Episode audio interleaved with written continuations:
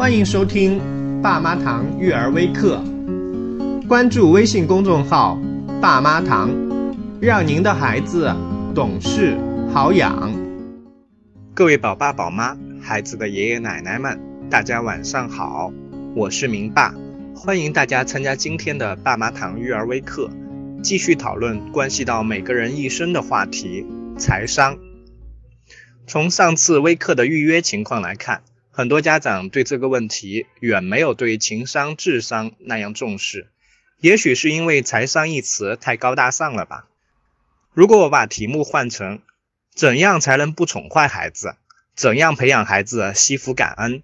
怎样让孩子学会分享？普通家庭怎样培养孩子？富裕家庭如何穷养孩子？怎样培养孩子的自控能力，戒除网瘾、游戏瘾？”怎样通过金钱帮助孩子学好小学数学、语文？这些内容一定是很多家长都感兴趣的吧？其实他们就是我们上次财商课讲的内容。没有听过的朋友，可以在喜马拉雅 APP 搜索“爸妈堂育儿微课”，然后免费收听每一期的微课语音。今天的内容，我就是在以上的前提下来和家长一起讨论如何培养孩子谈钱、花钱。攒钱、管钱、挣钱的能力，用钱这个实实在在的媒介，把人生的道理、优秀的品格传递给孩子。首先，我们来看第一点：正确谈钱。上次我们已经详细讲了，当孩子留意到钱的作用，开始思考，并且提出和钱有关的话题，比如“我们家有钱吗？我们很穷吗？”这时候，我们家长千万不要惧怕，担心回答有钱，孩子会骄傲乱花；回答没钱，孩子又会自卑匮乏。《宠坏的反面》一书，作者荣莱博建议，最佳的回应方法是反问孩子：“为什么问这个问题？”这样回应能够给家长一个缓冲的时机，去发现其背后隐藏的孩子真正关心的话题，从而可以有机会帮助孩子建立正确的价值观。假如儿子小明哪天问我：“爸爸，我们家有钱吗？”我会问他：“你为为什么问这个问题呢？”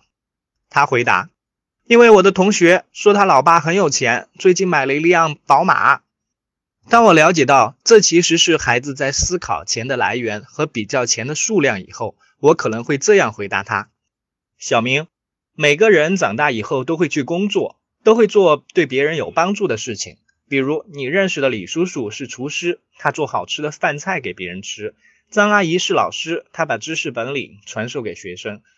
当我们利用工作的机会做了对别人有价值的事情之后，我们就会获得金钱和其他东西作为回报。不过，因为工作岗位的不同，每种工作对别人的帮助程度也不一样，因此得到的回报也不同。通常来说，当你帮助了很多人，得到回报也会很多。而回报的形式呢，有的是通过金钱，有的是通过别人的尊重和感谢。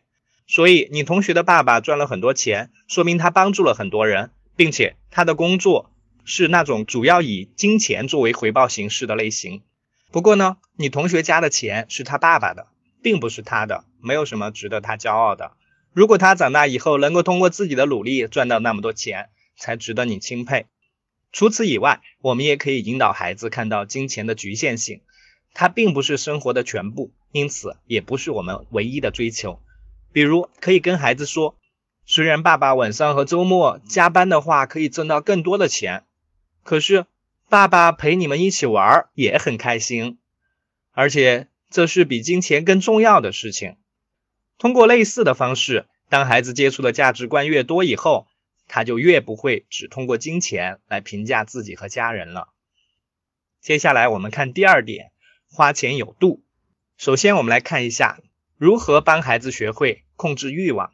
上次微课我们首先讲了，对孩子是富养还是穷养，是与家庭经济条件没有多少关系的。如果一个家庭中孩子的欲望能够得到合理的满足或者合理的延迟，并不会让他变得花钱无度或者紧张匮乏。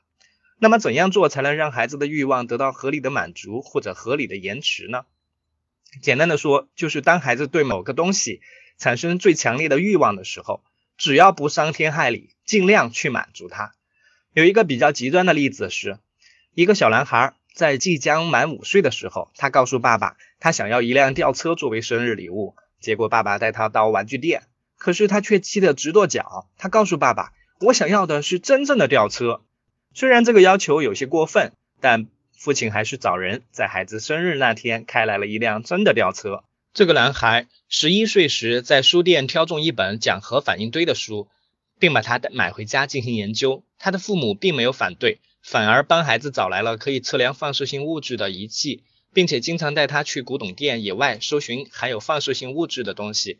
后来，这个男孩对核物理的兴趣有增无减。十三岁时，父亲又给孩子联系到一所可以为他提供核物理实验仪器的大学。最终，十四岁的男孩造出了一个核反应堆，最终成为世界上第三十二个，也是最年轻的一个完成核聚变的个人。这个小男孩的名字叫泰勒·威尔森，一九九四年出生于阿肯色州一个非常普通的家庭。没有父母为他提供宽松成长的环境的话，啊，如果没有去尽力满足他的需求的话，他怎么可能成为一个有主张、有想法的人呢？当然，这个例子并不需要我们无节制的去满足孩子，而是在合理的范围去满足孩子成长过程中提出的需求。对于孩子某些过分的要求，我们还是会给予适当的限制。欧美国家比较流行的做法是跟孩子就某个欲望达成约定。比如，他们会跟孩子约定每个月只买一次玩具，就像每个孩子只有确信某个东西自己完全占有以后，他才慢慢学会分享一样。只有孩子确信父母对自己的欲望会给予合理的满足，他才会发展出自制力，才能慢慢学会延迟满足。著名的心理学实验——棉花糖实验，从反面证明了这一点。物质上的匮乏感的确会破坏孩子的自制力。因为生活在匮乏环境下的孩子很难因为一个好的理由而延迟满足，因为对他来说，大人的承诺是没有保障的。接下来我们看一下，掌握花钱技能应该怎么培养。当孩子五岁左右进入蒙台梭利所说的数字敏感期和识字敏感期以后，家长可以引导孩子认识数量、认识钱币，并逐步放手让他独自购物。不过，整个过程都离不开家长的有心引导。想要依靠幼儿园或者小学，几乎是不太靠谱的事情。为此，我们总结了五大花钱技能，一起来看看您的孩子到了哪个级别，以及将来迈入哪一个级别。第一个级别，初级，钱物交换，这是孩子的基础技能。家长教孩子认识常用的人民币，如五角、一元、五元等，还可以教他认识硬币，并在生活中进行模拟演练。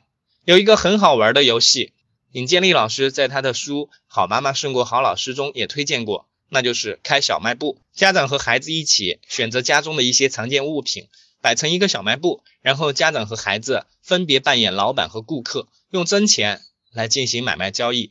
刚开始的时候，只是摆几件简单的物品来叫卖，后来可以引导孩子制作价格标签，一起写数字价格和商品名称。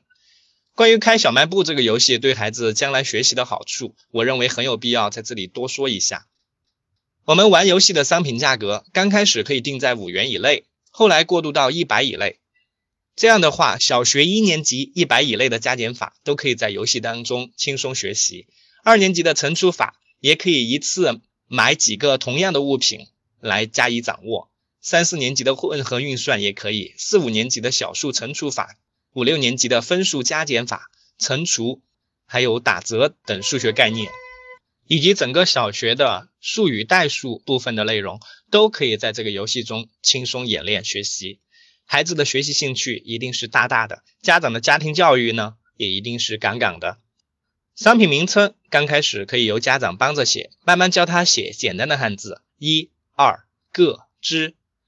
逐步过渡到商品的名称，小汽车、积木、手枪，就这样，汉字宝宝妥妥的进入了孩子的脑中。这种用以治学的方式，还愁孩子不爱学习吗？恐怕到时候不是你逼着孩子学，而是孩子逼着你来教吧。而且这样好的方法，就目前来看，真的只能在家里实行，因为学校没有这样的条件，也没有这样的考核标准。好了，回到正题，当孩子在家里做了几次购物交易以后。我们再给他一点钱去购物，慢慢的孩子就掌握了真正的简单的购物技能。接下来我们说一说终极技能讨价还价。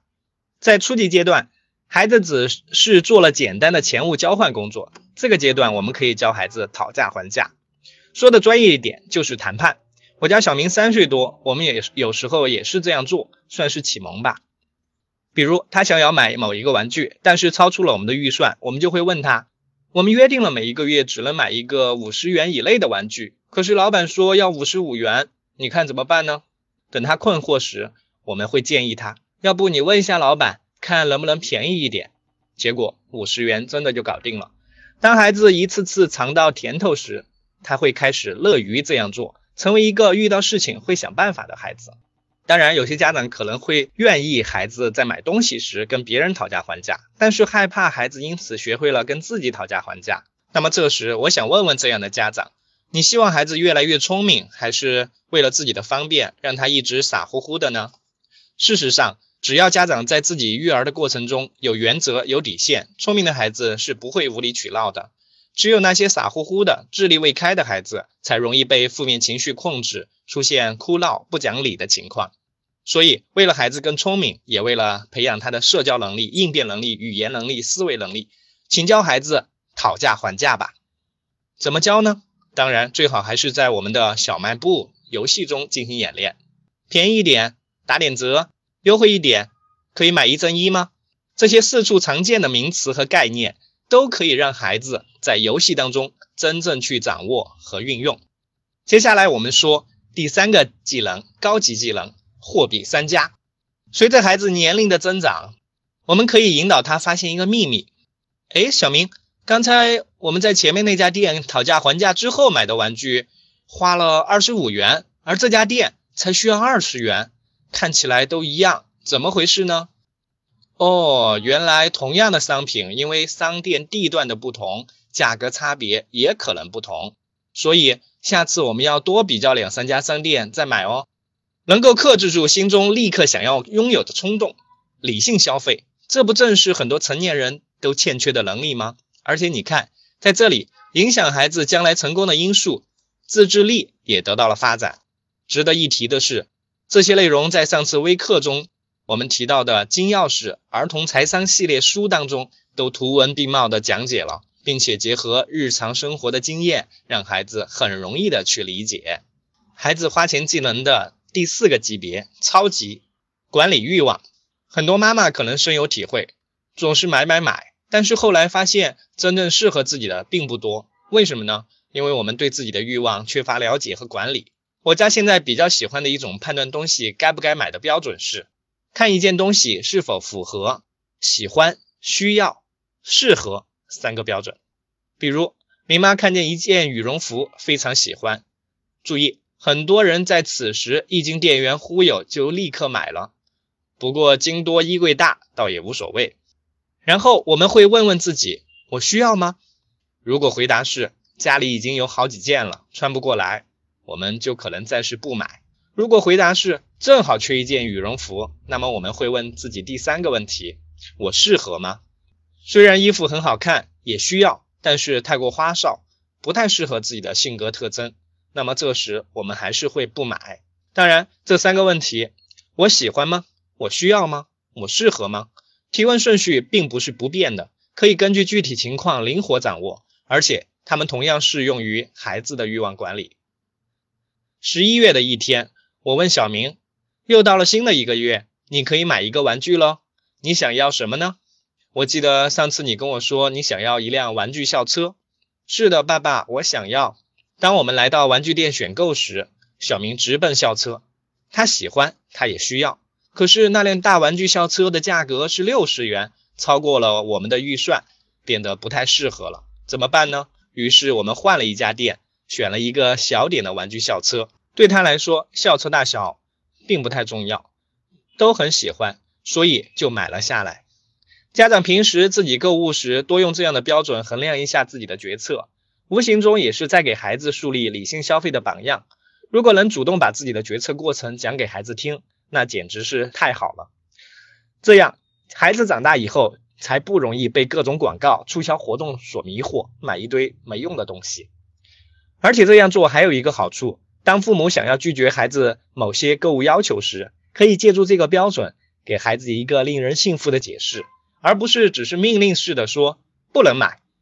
当孩子长大一些以后，我们还可以引导孩子制定自己的购物目标和计划，以便学习如何攒钱和合理分配使用金钱。接下来看最后一个级别，宇宙超级无敌级，用钱实现自我。周星驰的经典电影《武状元苏乞儿》，相信大家早已看过。还记得电影最后皇帝赐给舒乞儿一个金饭碗，他继续用它来乞讨吗？编剧做这样的安排固然有自己的用意，我只是想借这一幕来说明，一个人如果只是想着自己较低层次的欲望满足，而不追求更高层次的欲望满足的话，那么即使捧到了一个金饭碗，也还是跟叫花子没两样。现实当中有很多人都是如此，他们通过自己的勤劳节俭、精打细算，成功致富以后呢，想着的只是如何让自己和自己的子女永远延续这种荣华富贵的生活。完全没有达则兼济天下的胸怀，结果他们的孩子也同样没有胸襟。试问，这样怎么能培养一个真正的有为青年和社会栋梁呢？著名的马斯洛需求层次理论告诉我们，人的欲望和需求是有层次的。当基本的生理需求、安全需求、情感需求得到足够的满足以后，就会进入尊重的需求和自我实现的需求。而如果一个人因为家庭教育的缘故，仅仅停留在低层次的欲望满足上，就会出现各种心理需求的障碍，比如一个守财奴，前三个层次都已经得到了很好的满足，到了有尊重需要的时候，渴望得到他人的尊重和好评，但是却舍不得花钱做点好事，结果遭人唾弃，他能不感到痛苦吗？而他之所以成为现在这个样子，除了他的个人经历以外，就是和他小时候所接受的家庭教育有很大关系了。所以，家长从孩子两三岁就开始注意培养他的爱心，教他怎样用钱和物去帮助别人。这不仅是在帮助别人，更是在帮助孩子理解金钱的价值，树立正确的价值观呢。研究显示，如果父母热心助人，孩子也会趋向于此。慷慨和慈善之心会在很小的时候植入孩子心中，并且随着他的年纪长大而生根发芽。因此，无论你家经济状况如何，为了孩子将来的人生格局，请带孩子做善事，哪怕只是让他给乞丐一块钱。有爱心的孩子永远都是有好运气的。接下来我们看第三个大的方面，攒钱有方。我们知道，孩子从小花的都是大人的钱，那么到底应该花到什么时候呢？到底该不该按照一定频率给孩子一定数额的零花钱？孩子的压岁钱应该归谁呢？看完下面这则诺贝尔经济学奖得主弗里德曼说的四句话，你一定会有自己的判断。A. 花自己的钱办自己的事，既讲节约又讲效果。B. 花自己的钱办别人的事，只讲节约不讲效果。C. 花别人的钱办自己的事，只讲效果不讲节约。D. 花别人的钱办别人的事，既不讲效果又不讲节约。大家判断一下自己的孩子现在属于哪种情况呢？我想大多数都应该属于 C。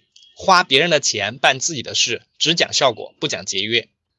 因为我经常听很多家长说，小孩子拿钱干什么？要买什么跟我说就是了，只要合情合理，我都买给你。结果孩子花家长的钱买自己的东西，从来不会手软。而二零一二年国内的一份调查报告显示，有百分之六十的受访中学生承认，在买东西时并不怎么考虑价格，喜欢就会买。所以，各位家长们，当孩子有了物权意识以后，我们应该尽快让他学会花自己的钱办自己的事，从而既讲节约又讲效果，既不会乱花钱，又不会随便什么都买。那么，到底应该怎么做呢？孩子还小，哪里会有自己的钱呢？当然有了，最简单的方式就是每月或者每周给他固定的零花钱，并且教他学习攒钱。而且，为了体现正式感，培养孩子的契约精神。家长还可以跟孩子订立零花钱管理协议。著名的十四条洛氏零花钱备忘录，就是洛克菲勒二世在儿子小时候和他约法三章所提出来的。后来他一直在家族中流传至今，成为洛克菲勒家族财富传承六代人的神话。我们在小明不到一岁的时候就给他做了一个存钱罐，不仅把一些零钱放进去，还把他的压岁钱按照一定比例。给他一部分，现在他已经四岁了，里面的钱已经不少。有时候，当他想要某个玩具，我们约定了每月可以买一次玩具的机会用完时，我们就会告诉他：如果你实在想要那那个玩具的话，就用自己的存钱罐里的钱去买吧，那个你可以自由支配。结果他答应了，可是回到家以后，大概是想要买那个玩具的冲动不那么强烈了，也有可能是心疼自己的钱吧，最终还是没有拿钱去买。所以你看，让孩子用自己的钱办自己的事，真的很有效。随着孩子年龄的增长，攒钱或者说扩大收入的途径也会很多，比如帮大人做事、收集旧饮料瓶等，这些我们都会在稍后的生财有道环节里面讲解到。另外，我们说一说孩子的压岁钱问题。首先，请问一下大家，每年孩子收到的压岁钱，你会怎么处理呢？是交给孩子保管，还是帮他保管，或者干脆充公？根据前面诺贝尔经济学奖得主弗里德曼的观点，我们培养孩子的目标应该是想方设法让他花自己的钱办自己的事，这样的话他才知道好歹，才懂得节约。平时我们给他的零花钱毕竟有限。只能满足他买个零食或者存多一点买个好点的玩具的需求，而压岁钱则是孩子一年当中收获最多、最开心的时候。如果我们家长处理不当，很容易让孩子从天堂掉到地狱，进而对家长产生很多的抱怨情绪，认为是家长夺走了他应有的权利。那样的话，当他有机会从家长那里花钱的时候，他会花得更狠，并且不会有多少感恩的心，因为他觉得那本该是他的。那么到底怎样对待孩子的压岁钱才对呢？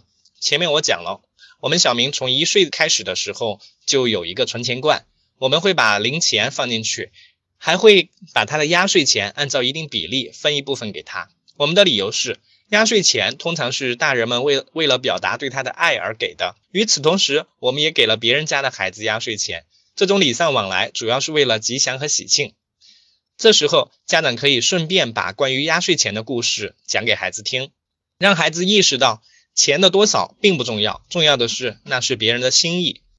我知道有些孩子每次收到压岁钱以后，都会急不可耐的去打开，如果钱少了，还会嫌弃，觉得给钱的人小气。因此，收到的压岁钱，我们不应该完全的给孩子。不过，这个钱毕竟是以孩子的名义收到的，也包含了别人对他的爱。所以我们会按照一定比例分他一部分，这个比例到底多少才合适呢？我们可以根据孩子的年龄、主观意愿、家庭状况来一起协商，这也是从小培养孩子谈判能力的重要机会。当约定好了比例，跟孩子结算完毕以后，孩子就拥有了一笔远远超出日常零花钱的大钱。这个时候，不妨观察一下孩子的行为，看看他是否立刻就开始把这些钱随意的花掉。如果是的话，不妨让他用一年的时间来体验一下钱花光了或者花少了的后果。如果第二年他同样如此啊，那么家长就要反省一下自己，去年对孩子的财商教育是否存在问题了。如果孩子第二年开始知道节省着花费压岁钱，那么我们就可以引导孩子恰当的去管理压岁钱。关于这一点，我们将在稍后的管钱有招里面详细讲解。管钱有招，我经常在思考一个问题。家庭教育最大的作用是什么？最终得出的结论是，家庭教育最大的作用不是完整的教会孩子做什么，而是给孩子埋下一粒好的种子。在家庭财商教育方面同样如此。如果你让孩子从小学会了安排十元钱的用途，那么将来他有了十万元、一百万元，甚至更多钱，他都能游刃有余地处理好。所以，我们非常有必要先教孩子管理好自己存钱罐里的小钱。有人可能会说，存钱罐有什么好管的？其实这里面学问还真的大着呢。首先，我们需要给孩子准备三个透明的罐子。第一个罐子叫做现金罐，类似我们大人的钱包，里面的钱可以是孩子日常的开销，比如买零食、小玩具、非正常的文具耗损等。每次孩子收到零花钱以后，都可以放一部分到现金罐里，再放一部分到我们马上要说到的第二个罐子里。第二个罐子叫储蓄罐，类似我们大人的活期存折，里面的钱暂时存起来，以备未来之需或者大件购买的需要。孩子的压岁钱也可以放在里面。当然，考虑到钱的安全性，我们可以给孩子放一张活期存款单，然后相应的数额由大人保管。这个储蓄罐里的钱，如果孩子愿意，也可以拿出一部分来作为固定存款，约定存款期限和利率，然后由大人保存。当然，为了形式感更好，也可以帮孩子在银行开一个储蓄账户，甚至可以教孩子购买股票基金做小生意。这些内容呢，在稍后的生财有道内容环节里面会详细的讲。第三个罐子叫捐赠罐，它是用做慈善捐赠的储备，可以教出孩子懂得付出和感恩的慈善之心。就像前面讲到的，世间有很多东西不是钱可以买到的。你可以教孩子用钱买到衣服、买到鞋子、买到健康、买到安全，但无法买到友谊、爱情、他人的尊重。而这些孩子早晚都会需要的东西，他该怎样获得呢？没有比用做善事更好的方法了。就在上周，我母亲还跟我回忆到，我们家虽然不富有，但是每次上街看到叫花子，我都会给他钱。你小时候。也经常和我一起这样做，确实如此。我至今仍然清楚的记得以前那份帮助别人之后的美好感觉，这种感觉也成为了我现在做公益的动力。所以，要想自己的孩子好，要想他将来的生活好，要想社会好，请鼓励孩子做善事吧，比如为患病没钱医治的人捐钱、捐出旧的衣物等。只要有心，日行一善很容易。关于孩子管钱的三个罐子，还有一点特别说明，那就是必须使用透明罐子，不透明的小猪罐、零嗯陶瓷或金属罐都很有问题，因为我们必须清楚的让孩子看到里面有多少钱，他们是如何被消耗或增加的。接下来我们再说一说关于管钱的另一个重要方面——记账。在前面讲的花钱技能的时候，我们讲了。当孩子五岁左右进入蒙台梭利所说的数字敏感期和识字敏感期以后，家长可以在生活和游戏中引导孩子认识钱币，啊，学习算术和识字。在这里，我们同样可以通过记账的方式来学习算术和汉字。首先，家长可以教孩子记现金流水账，把每天的消费情况、收入情况记录下来。刚开始孩子还不太会写的话，家长可以带笔。在观察家长记账的过程中，孩子会潜移默化的学习到，要不了多久，他可能就会对独立记账感兴趣了。家长就可以顺势而为的去教他。而且我们在每周给孩子发放零钱的时候，都可以先和他一起回顾上周的消费情况。对于做得好的，我们可以有一定的奖励；做得不好的，可以有一定的扣罚。具体怎么做呢？大家可以参考一下著名的十四条落实零花钱备忘录。大家在微信公众号“爸妈堂”里回复关键词“零花钱”，就可以立刻看到。当孩子能够较好的记录现金流水账以后呢，家长还可以教孩子学习记录分类账，财会知识就这样轻松的掌握了。为了便于大家清楚直观的了解什么是现金流水账和分类账，我将上次推荐的金钥匙财商书里的一页展示给大家。除此以外，我们还可以引导孩子制定合理的购物计划。和购物目标，培养孩子的自制力和意志力。接下来我们看第五点，生财有道。说完了花钱、攒钱、管钱，接下来我们看怎么赚钱。随着孩子年龄的增长，对钱的意识会逐渐增强。那么，当他有一天向你抱怨你给的零花钱太少了，你就可以引导他自己赚钱了。怎么赚呢？我们先从简单的方式来说起。一、储蓄收入。当孩子设置了储蓄罐以后，并且把分得的压岁钱、平时节省下来的零花钱放置在里面，并且做好了记录以后，我们就可以按照约定的利息标准，定期给孩子一些利息作为零花钱之外的收入，从而让孩子意识到钱是可以自动生钱的。二、做投资。除了存钱的方式可以获得利息收益外，我们也可以教孩子怎样购买股票、基金。让孩子了解更多钱生钱的渠道。三、做家务，孩子帮忙做家务，到底该不该给钱？这可能是困扰很多家长的问题。在数以财富和智慧著称的犹太民族中，普遍流行着一种有偿生活机制。在这种生活机制下，孩子基本生存需要以外的需求，都需要通过自己的努力来得到。因此，他们会给孩子提供做家务赚钱的机会。不过，由于文化背景的不同，我国的家庭生活更看重亲情而不是金钱，所以我们不会用钱去衡量家庭成员对家庭的贡献。这样做的一个好处就是鼓励家人之间无私奉献、互相关爱；坏处呢，就是容易忽略个人贡献的大小，让一些家庭成员，特别是全职妈妈对家庭的贡献受到了忽视。同样的道理，孩子帮大人做家务，也可能因为得不到足够的重视而渐渐失去积极性。我们虽然一开始会用赞美去鼓励孩子，但是却不会长期如此。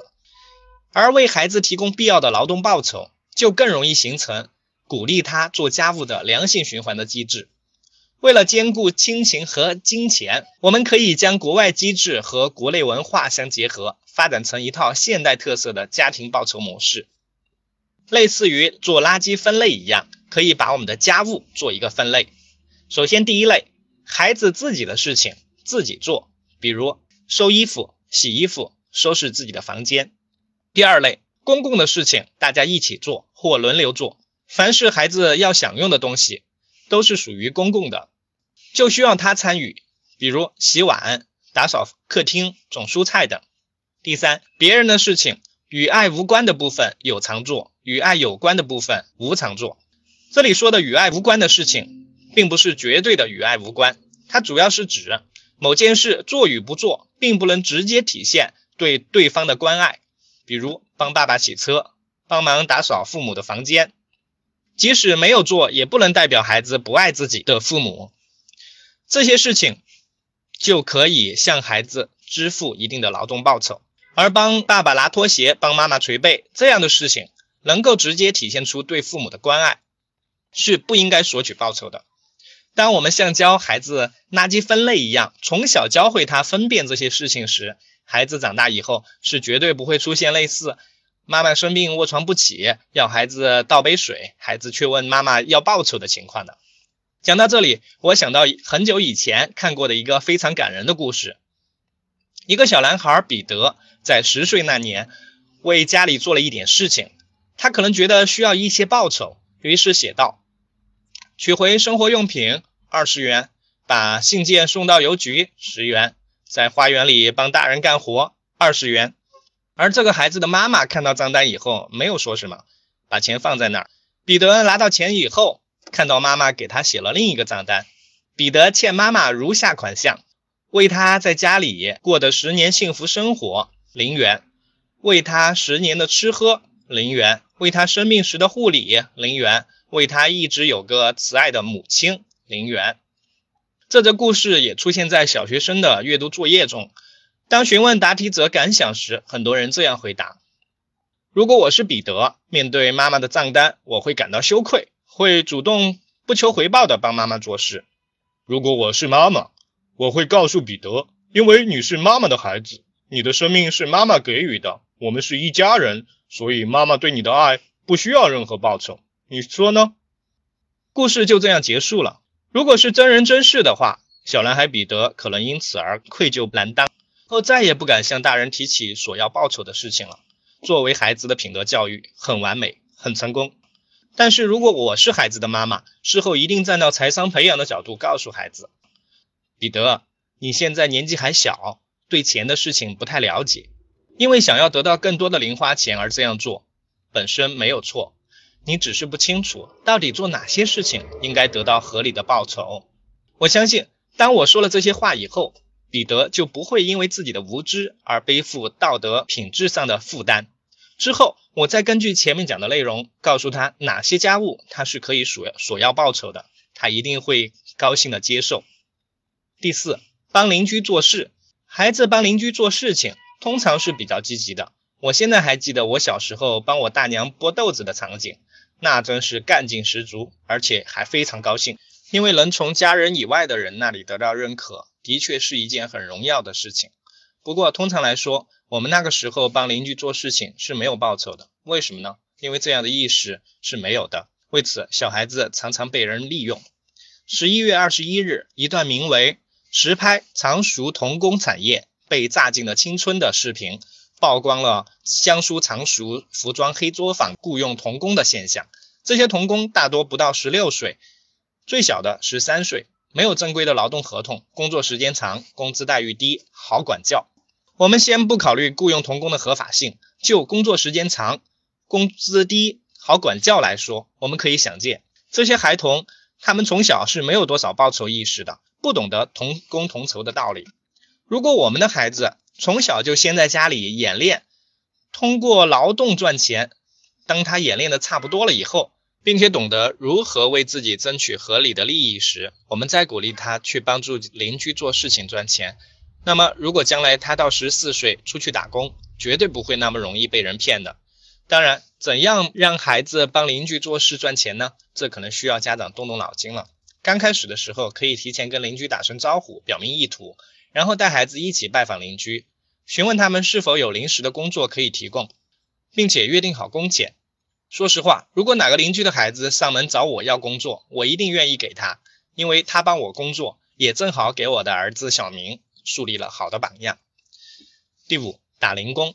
孩子有了更多帮邻居工作的经验以后，我们可以鼓励大一点的孩子到更远的地方去打工。比如现在的快递业发展很快，而分拣快递的工作往往因为某些节日，比如双十一而变得异常繁忙。这个时候，你可以让孩子去附近的快递站帮忙分拣快递，或者去找一些商家帮他们去发宣传资料。当然，如果你家就是开店或者有自己的公司，那么也可以安排孩子做一份周末工或者假期工。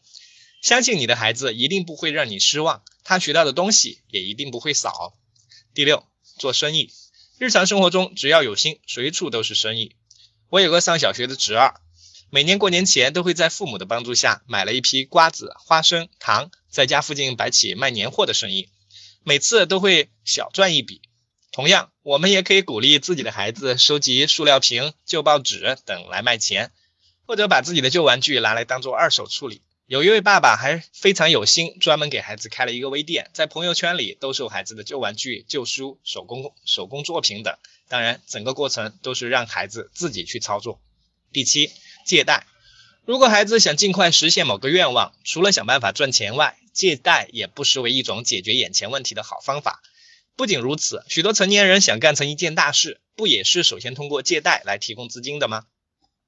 而且最重要的是，我们通过教孩子借贷，可以培养他讲诚信、守信用、累积信用的方法。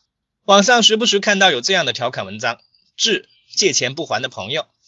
生活中也经常遇到借钱不还的人，而且他们似乎也不是有意的，因为事后他们看到我们的时候，目光言语中并没有躲闪，也没有愧疚，似乎从来就没有向我们借钱这回事。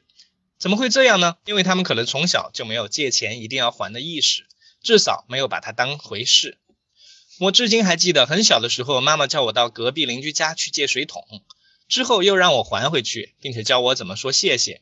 做这些事情的时候，我体会到了借人物及时还的道理。而邻居夸我懂礼貌，又强化了我的这种好行为，以至于后来上小学以后，无论借别人什么东西，我都会在心里牢牢记住，一定要及时归还。后来再长大一些，接触的人也多了，才发现并不是人人都这样。很多人脑袋里的意识就是借了你的东西就是我的了，除非你要找我要，我才会归还，因为反正我不吃亏。真的是这样吗？随着信用卡的普及，这样的想法已经被证明非常吃亏。因为一个人若只贪图眼前的便宜，丢了诚信，那么今后在社会上的路会越走越窄。在朋友圈里面，我们也经常会说。借给他一点钱，看清楚这个人值。所以你看，从小帮孩子领悟到有借有还，再借不难的道理是多么的重要。当孩子的现金罐里的钱还不够买他特别想要的东西时，除了建议他调整目标或者想办法赚钱之外，其实可以适度的借钱给他，让他体验到借钱还钱，并且支付利息的概念。讲完了上面五个关于钱的话题。正确谈钱，花钱有度，攒钱有方，管钱有招，生钱有道。我再推荐两个关于理财的游戏，看看你跟孩子玩过没有。第一个是大富翁游戏，早在一九零四年就诞生了，它可算是入门的理财学习法，不仅有买卖投资行为，还有机会运气等设置，更是让参与者体会到人生有许多不能预期的变数和风险，所以。必须要有适度的规划，否则就可能面临负债累累或者是破产的危险。另一个是现金流游戏，现金流游戏就是我之前介绍过的《富爸爸穷爸爸》的作者罗伯特清崎发明的。因为这个游戏的规则相对比较复杂，但是更接近真实的人生历程，许多成年人都用它来学习理财和人生规划。这两款游戏网上都有网络版，不过最好在孩子大一点以后再教他玩网络版。现实当中，我们还是玩真人版比较好。最后，我想说，每次讲完课，都有家长跟我说，听得热血沸腾，可惜转眼就忘。为什么呢？因为听课只是进入了你的意识层面，而真正影响我们行为的是潜意识层面的习惯。为了弥补意识层面和潜意识层面的断层，我们需要通过一些工具、书籍来帮助二者建立联系。如果你有对今天的课程做课堂笔记，啊，据我所知，有几位朋友就是这样做的，他们记笔记还有录音的。那么你就正在帮助潜意识和意识建立联系。如果你没有这样做的话，也没关系，因为今天讲的内容在上次我提到的。那套金钥匙儿童财商书里面都有，并且提供了详细的家庭财商培养指导方案，以及容易被孩子理解的财商养成故事和工具，比如零花钱合同的范本、记账方法、什么是信用、什么是负债资产等相关的故事。好了，今天的微课就讲到这里，我们下周五见。